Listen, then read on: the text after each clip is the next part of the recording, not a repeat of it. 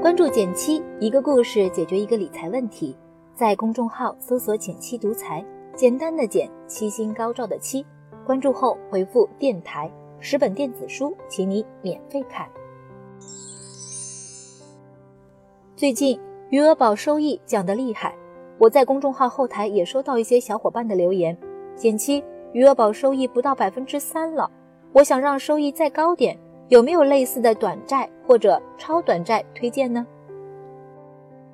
也是，比如理财通上的短债类产品，不仅标志着灵活生熟，近一年收益有百分之六左右，看起来似乎比现在的余额宝都高一倍多了，难怪这么多小伙伴心动了。你用过短债类产品吗？现在怎么安排自己的闲钱呢？欢迎点赞留言说说你的想法，我会看哦。老规矩，先来说说我的观点。关于短期基金是否值得持有，有三点我想和你分享。第一，短债基金可不保本，甚至有可能亏损哦。第二，短债基金方便程度不及余额宝等货币基金，尤其不适合放七天以内要用的钱。现在买短债基金未必是个很好的选择，其实还有很多可替代的选择。那么我们来详细聊聊。首先，短债基金的风险和收益比余额宝更高。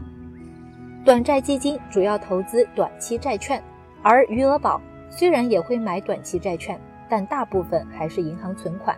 因此，从风险来看，短债基金的风险要比余额宝更高一些。另外，和余额宝还有一个重要的区别，就是收益如何体现。余额宝这种货币基金会把收益摊到每一天发给你。虽然说它本质上不保本，但你很少看见余额宝亏钱。但短债基金是以净值计算收益，每天统计一遍资产，买的东西涨价了，基金也就跟着涨了；反之，基金也会跟着下跌。换句话说，有的时候你还会亏钱。除此之外，还有一个很容易被大家忽视的方面，就是提现的便利程度。余额宝自然不用多说了。一万以内的提现，两小时就能到，还支持各种消费、还信用卡等等，是个名副其实的零钱包。但短债基金就没有这些优势了，无论金额大小，卖出最早 T 加一日到账。特别的是，如果你买入时间小于七天就要赎回，短债基金往往还会收取高达百分之一点五的赎回费用。只有持有时间大于七天，这个费用才会降下来，一般能降到百分之零至百分之零点一之间。总的来说，从长期来看，短债基金是要比余额宝收益更高，但从提现便利程度来看，七天以内临时的投资就不太适合买短债基金啦。那么，短债基金值不值得投资呢？其实，我比了比目前市场上可以投资的工具，觉得短期基金这类产品。多多少少有点鸡肋。第一，短期来看，它的收益波动有点大。别看短期基金近一年表现有百分之五、百分之六，但那毕竟是过去的收益。如果你把时间拉得近一点，其实它的收益已经开始减速了。比如某只短债基金，虽然近一年赚了百分之六点四二，但近三个月只赚了百分之零点七八。按这个涨幅换算成年收益。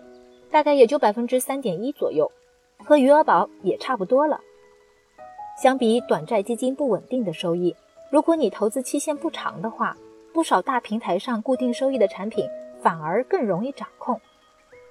第二，如果你放眼长期，短债基金收益又追不上长债基金，把投资期限拉长，比如你能投资个一到三年，那你可选择的投资工具就更多了，比如。同样投资债券市场的长期纯债基金，长期收益就比短债基金要好。不管是短期还是中长期，短债基金的绝对优势都不算特别突出，所以它还不是我心目中的理想选择。当然，作为短期投资的一个分散投资种类，也是可以尝试的，但对收益要有正确的预期。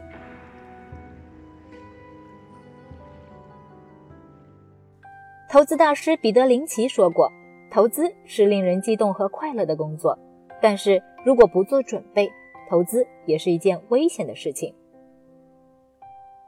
所以，我们来总结一下：关于短债基金，你需要知道它是风险和收益并存的，不保本，存在亏损可能。在灵活性上，短债基金不如余额宝等货币基金。现在买短债基金未必是个很好的选择，它在长期和短期来看，绝对优势都不算特别突出，有很多替代选择。听完今天的内容，你对短债有什么看法呢？欢迎和我分享。好了，今天就到这里啦。右上角订阅电台，我知道明天还会遇见你。微信搜索并关注“减七独裁，记得回复“电台”，你真的会变有钱哦。